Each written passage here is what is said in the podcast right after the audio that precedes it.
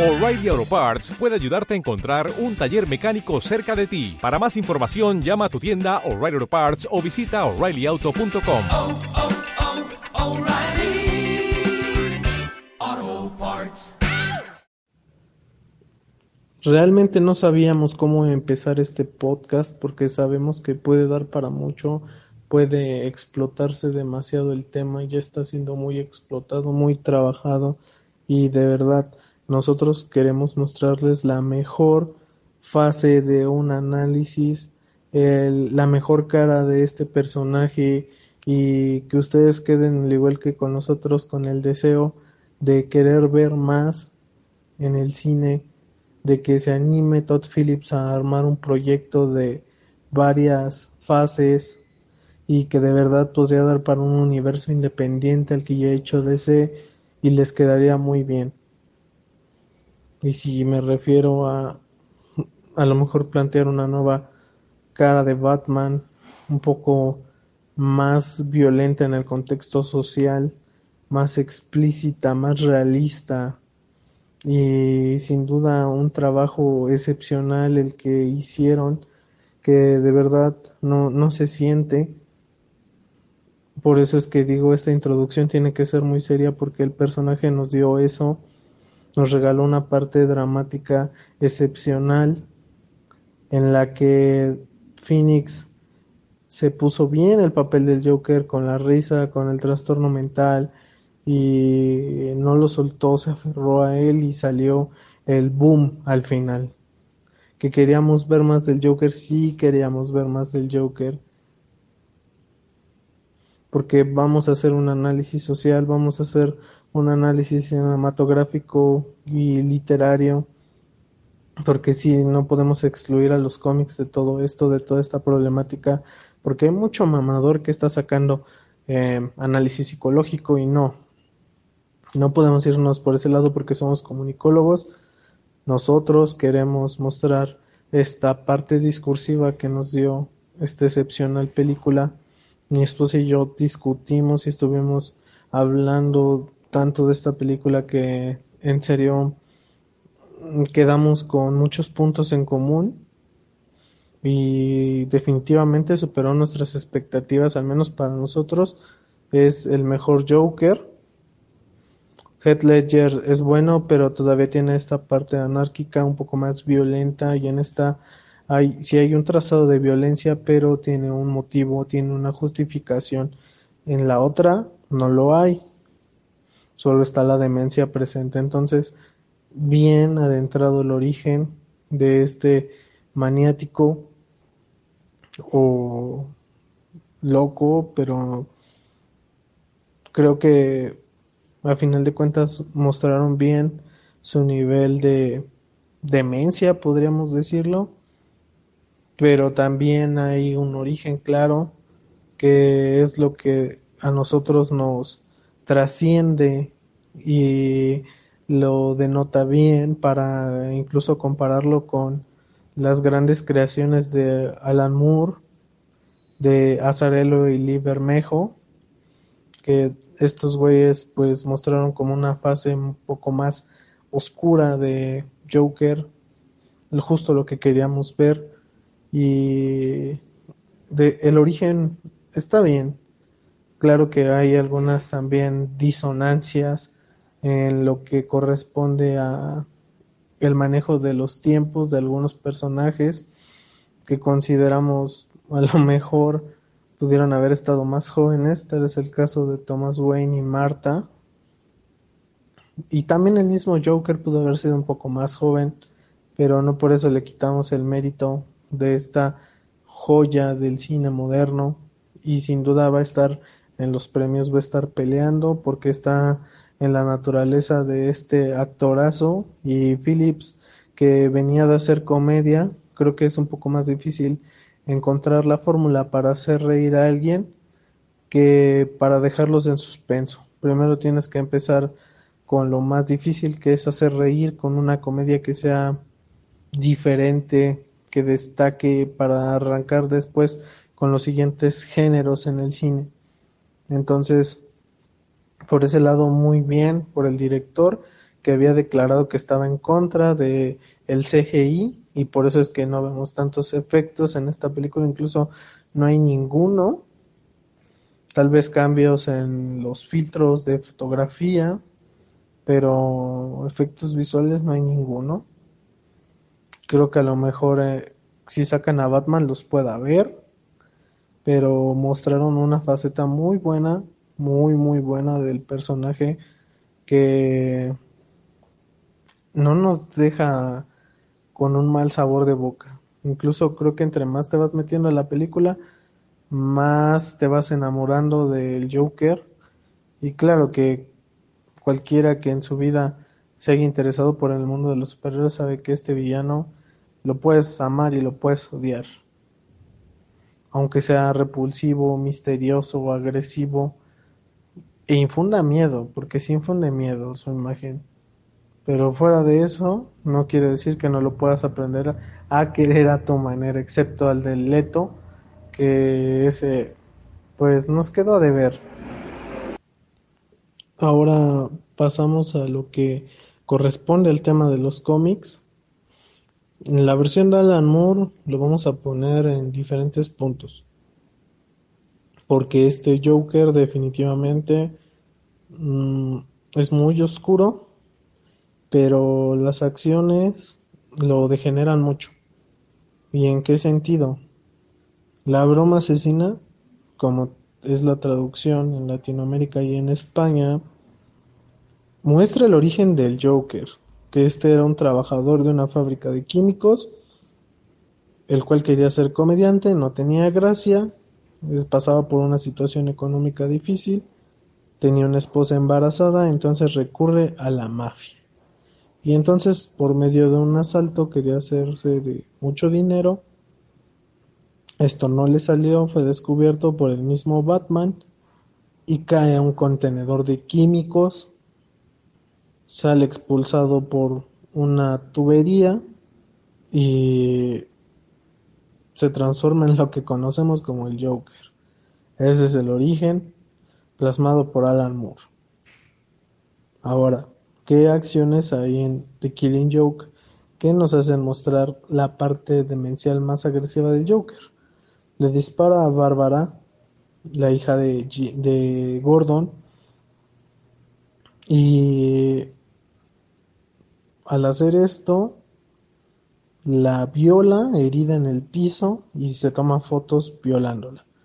Luego secuestra a Jim y lo pone en un juego mecánico, lo desnuda, lo secuestra y en el juego mecánico le pone fotos de su hija tirada en el piso con pues prácticamente la, eh, la escena de la violación lo cual es muy fuerte y claro eh, esto pues nunca iba a ser mostrado en el cine al menos en la actualidad y menos por el hollywoodense por una parte tenemos esa parte de el Joker un poco más tétrica, más degenerada, que no pudimos ver bien en, en el origen de Todd Phillips.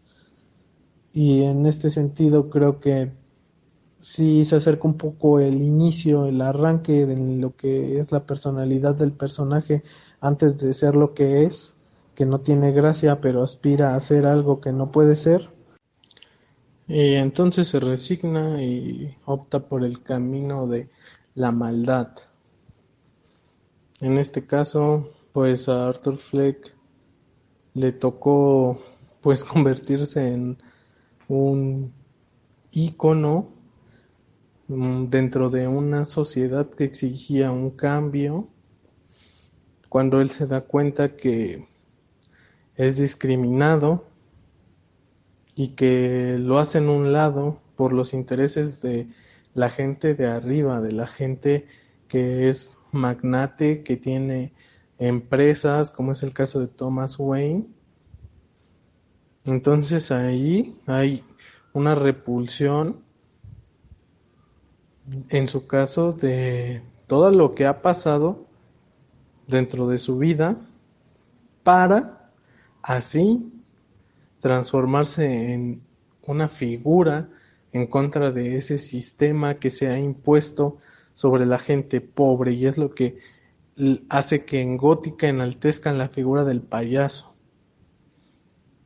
que definitivamente era necesaria porque hacía falta algo, un punch para la revolución y por eso me voy a añadir con la escena del tren en donde hay tres empleados de Gótica y van acosando a una muchacha, no le sale la jugada y entonces el personaje de Arthur Flex empieza a reír, pero obviamente por su padecimiento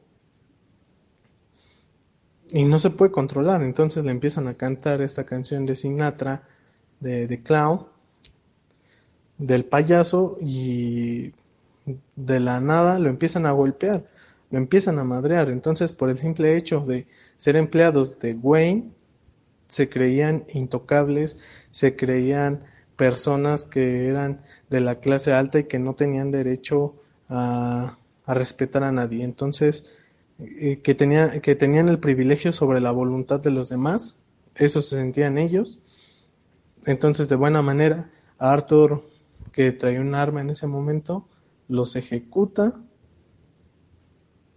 y hace una matanza de estos estúpidos que se metieron con el sujeto equivocado.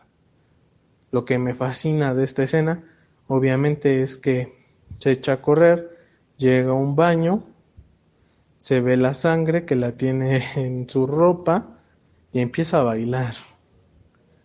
Esa escena es brutal porque se muestra el inicio de lo que empieza a ser este personaje, aunque claro, él lo hace de forma inconsciente, pero no tiene ningún remordimiento. Ahí tú sabes que empieza la parte de la diversión y de la locura del Joker, que es un poco difícil separarlos, porque se llevan y a final de cuentas él lo hace como un psicópata, mata porque le es divertido y no siente ningún remordimiento de eso. En esa parte se parece al de Alan Moore. Ahora el de Azarelo es que pues empieza a tener los nexos con la mafia, se empieza a mostrar la, figura respetada del Joker, pero entonces lo respetan por la situación social que están pasando, lo enaltecen, porque es el primero en dar el paso de acabar con la, digámoslo, clase alta que estaba imperando en Gotham. Claro que tras todo esto, pues tuvo que pasar por descubrir la verdad de dónde era, que fue maltratado por su madre, que era un chico que lo habían adoptado desde bebé y la, la madre, pues ahora sí adoptiva, hacía que los novios que estaban con ella le pegaran, abusaran de él. Eso le generó su traumatismo, que de alguna manera genera la risa que es incontenible, aunque él sufre riéndose. Pero en esa parte es lo que lo lleva, lo que vimos, el origen del personaje trágico de Moore es lo que desencadena que sea la persona respetada y misteriosa. Que Johnny en el cómic de Joker, exactamente, de Azarelo y de Bermejo, podemos ver a este sujeto que no se conduele de nadie, ni de quien trabaja a su lado. Porque el tipo que lo iba ayudando como su mano derecha al final lo sacrifica por curarse en salud él y lo hace de manera divertida, prostituye a Harley Quinn para cuidar sus intereses y es su estilo de vida. Es su estilo de vida porque se ha adaptado a una sociedad que está creciendo en la miseria y él se va ganando el respeto porque es esa parte que no respeta a los altos mandos y que no le interesa el dinero, sino le interesa saciar su ira de todo lo que ha resentido por esa sociedad que lo ha maltratado, por esa parte que ha abusado de los más pobres para enriquecerse. Ahí tenemos la comparación de los dos cómics de Bermejo y de Moore. La broma asesina y Joker, que no se los tienen que perder. Esto en un sentido social. Y adentrándonos un poco más a la teoría, pues el personaje toma una importancia relevante a raíz de qué? De un profundo, profundo sentimiento de otredad de la sociedad de gótica, porque empezamos con un programa de televisión que habla de una huelga de las personas que trabajan en la basura. Hablan de manifestaciones, de desestabilidad gubernamental, de falta de recursos en el hospital porque él pierde sus medicamentos para controlar sus ataques, digámoslo así. Y esto hace que él pues se haga violento y que no piense las cosas antes de hacerlas. Se le deja de proporcionar la ayuda médica, el estado es, es un estado en crisis. Es un es una caída política muy fuerte de la que pocos han hablado porque nadie, nadie, nadie se interesa en la parte social. Pero el Joker es creado por la sociedad, por el sentimiento anómico de no sentirse perteneciente, de no sentirse apegado, de no sentirse incluido, de no sentir que va progresando, que el trabajo que hace lo hace salir adelante, no gana una miseria y lo despiden todavía. Entonces, hay un repudio hacia la clase alta, hay un repudio hacia los Wayne, que toda la vida los hemos visto como los que van a salvar a Gótica, los que van a hacer no sé qué, pero al final de cuentas ellos en su papel de magnates nos muestran el papel ahora sí del jodido que está luchando por salir adelante en esa ciudad que no tiene esperanza y que la esperanza supuestamente se la da Batman años adelante. Pero mientras el icono de la revolución es Joker. Entonces es fascinante como al final, con la turba enardecida, empieza a bailar. Y también está la muerte de los Wayne, el inicio y el origen de Batman. Ese tipo de detalles es lo que hace grande esta película porque nos dejaron un concepto importantísimo y que ustedes a lo mejor no sabían, pero nosotros lo vamos a explicar, que es el de anomía, el no sentirte perteneciente a una sociedad, a un grupo y por consiguiente eso te lleva a qué? A desarrollar sentimientos de querer revertir la situación, de querer tumbar al sistema. Y una vez que sucede eso en una sociedad, no hay gobierno que se pueda imponer. Y no lleva a la anarquía, no. Lleva a la unión social, lleva a que estalle un movimiento en masa que sea peligroso para los que están en la élite. ¿Y qué sucede? Hay golpes de Estado, magnicidios, como pasó en la película. Esa es la parte social que a nosotros nos encanta y que desmenuzamos y que les traemos hasta aquí, porque en verdad el personaje dio muchísimo para eso, en la situación que lo rodeaba. La situación que lo rodeaba nos llevó a hacer este análisis que de verdad es una joya hasta para un ensayo académico. Mi esposo y yo hablamos que no hay otro concepto, es anomía. Anomía está eh, en toda la película. Joker es un es una parte del suicidio de Emil Durkheim. Es una parte de esa obra.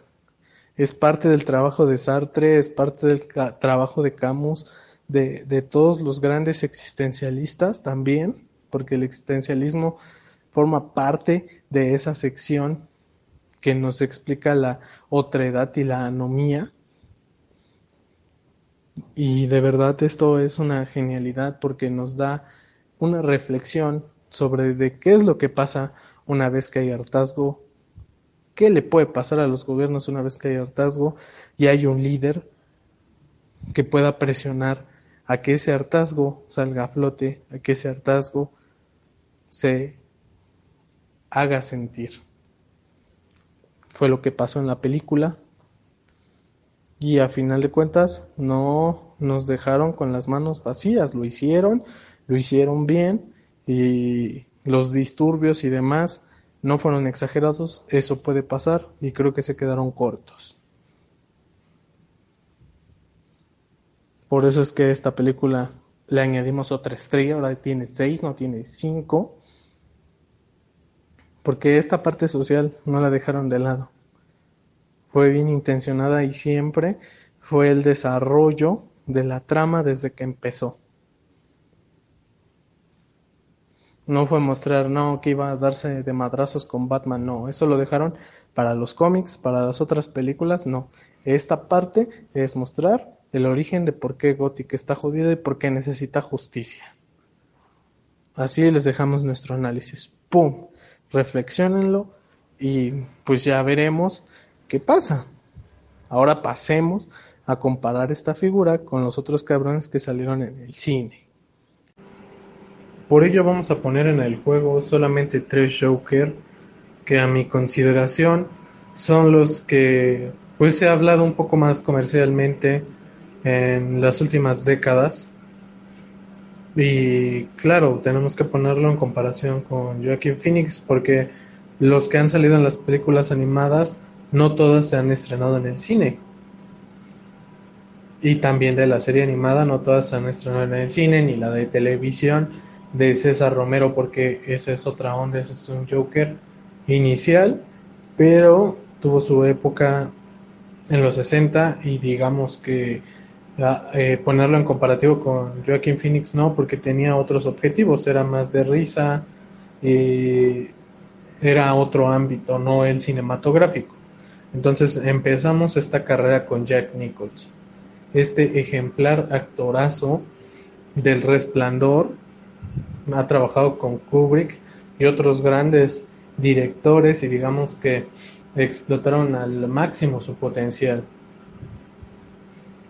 Este Joker, un poco oscuro, pero también divertido, trae dentro de sí el inicio de The Killing Joke. Es la historia de The Killing Joke adaptada a la película de Michael Keaton con Nicholson y en la dirección Burton. Entonces hicieron una buena película, un buen inicio del murciélago dentro del cine, el cual pues nos cautiva mucho. Mm, al final creo que no nos gusta que haya muerto el Joker porque todavía le faltaba como más diseño a ese personaje, le faltaba un poco más de presencia dentro de ese universo porque digamos que es el, el villano esencial y Batman tiene prohibido matarlo. Prácticamente porque si no, Batman se volvería loco. Entonces el final estuvo un poco malo, pero la personificación de este villano ha sido, pues, digámoslo, maravillosa, una buena sonrisa, una buena risa. El nivel de maldad es aceptable, pero no llena los zapatos completos de Heath Ledger y de lo que vimos con Joaquin Phoenix. El siguiente en nuestro grupo es nada más y nada menos que Heath Ledger. Y vaya personificación que le dio a este Joker anarquista que totalmente mostraba su demencia, incluso uno de los diseños más geniales del personaje, incluso aquí tengo a mi lado una figura de el Joker que acaba de salir de Multiverse de Mattel y es una joya, es de verdad uno de los más preciados tesoros que tengo. Y esta película que trasciende por haber ganado premios, él ganó un premio Oscar por esta actuación. Lamentablemente falleció, pero siempre lo recordaremos como uno de los Joker que marcaron la historia del cine y que convirtieron a The Dark Knight, una película de culto entre los admiradores del murciélago. Podría atreverme a decir que esta es la mejor película de superhéroes que ha existido por el simple hecho de haber desarrollado bien el potencial de cada personaje. En especial el de Joker, precisamente volvió locos a todos e hizo arder en llamas a Gótica. No hay tanto un discurso social, pero sí hay un buen manejo de la trama, digamos que nos mostraron una parte de este personaje más como la razón, no tanto la razón de sus actos, perdón, pero sí hay un, completo desarrollo de sus intenciones, que es hacer arder al mundo, como ya lo había dicho, no trabajar únicamente por dinero, sino que hacerlo por su diversión, hacer arder el mundo por su diversión. Entonces eso es lo que lo hace un personaje bastante genial, un personaje que tiene mucho, mucho que dar y que nos dejó con las ganas de verdad de haberlo visto en una tercera película. Digo, Bane no estuvo mal, pero definitivamente este Joker es muy bueno, podría ponerlo incluso a la par de Phoenix, pero todavía un poco por debajo de. Obviamente que esta era la meta vencer de Todd Phillips, este personaje. Y en tanto a la demencia, creo que tiene un poco de parecido con el otro Joker. En aspecto tal vez un poco, pero de verdad sus acciones sí irradiaban mucho odio, mucho vacío, entonces pues es el personaje ideal, el villano ideal para cualquier película. Él sin duda hizo que tuviera un sentido The Dark Knight, que The Dark Knight sea eh, recordada por todos los por todos los tiempos, por sus fans de Batman y por aquellos que les encanta el cine comercial. Digo, a final de cuentas, esta película se ha considerado como una de las mejores de la historia de Hollywood, claro, y les damos la razón, les damos la razón porque es una joya del cine moderno. Entonces, este Joker es muy, muy parecido a lo que nos mostró Phoenix. Creo que a final de cuentas, pues atando todos los cabos, encontramos a la ejemplificación exacta de a lo mejor cómo podrían ser los actos de mentes de este personaje a través de Ledger pero aún así todavía queda un poquito corto, un poquito más nos faltó del origen de él, porque nos dejaron como un misterio, una incógnita. Entonces, en ese punto creo que nos quedaron a deber en esa faceta, pero la personalidad sí está bien distinguida, sí la podemos notar muy bien y a final de cuentas da de resultado algo de miedo para nosotros que somos los espectadores. Y ahora vamos a ir directo con uno de los peores Joker que han existido, que es el de Jared Leto. Y por último tenemos la versión que probablemente fue la más rosa de todas, que fue la de Jared Leto en Suicide Squad. Digo, las cosas no le brindaron mucho a su personaje, más bien el argumento de la película, porque no era un protagonista en sí. Y lo que vimos fue un Joker más romántico, más apegado a el amor que le tenía a Harley Quinn, como si alguna vez lo hubiera querido, ¿no? Creo que esas fueron las incongruencias que vimos en esa película y por lo que no nos gustó para nada el rol que tomó este personaje interpretado por Jared Leto. Digo, el de Joaquin Phoenix es muy superior. Creo que rindió bastante bien y dio mucho potencial, tuvo mucho potencial, lo supo estallar. Fue un globo que se fue inflando, se fue inflando hasta que subió al cielo.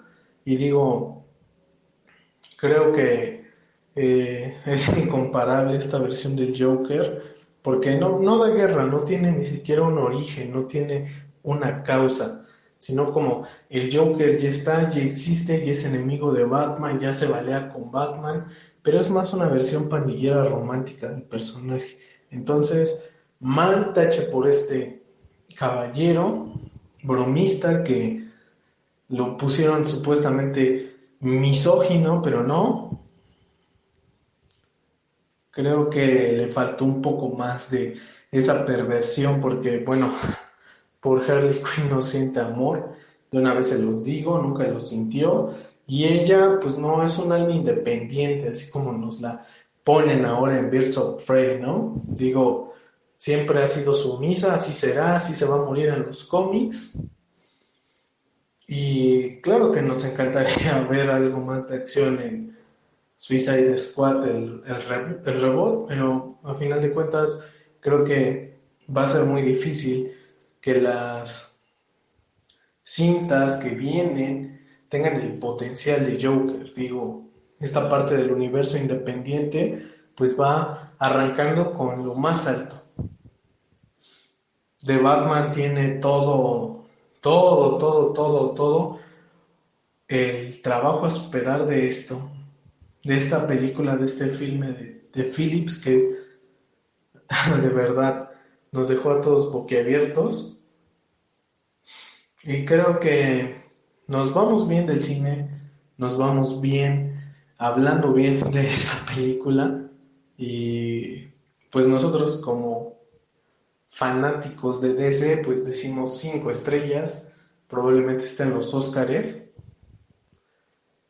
La queremos ver en los Óscares, la queremos ver premiada, ojalá que sí.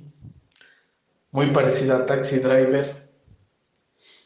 Pero bueno, creo que mm, los comparativos fueron suficientes porque nos podemos aventar mm, hasta una hora hablando de ese personaje o más.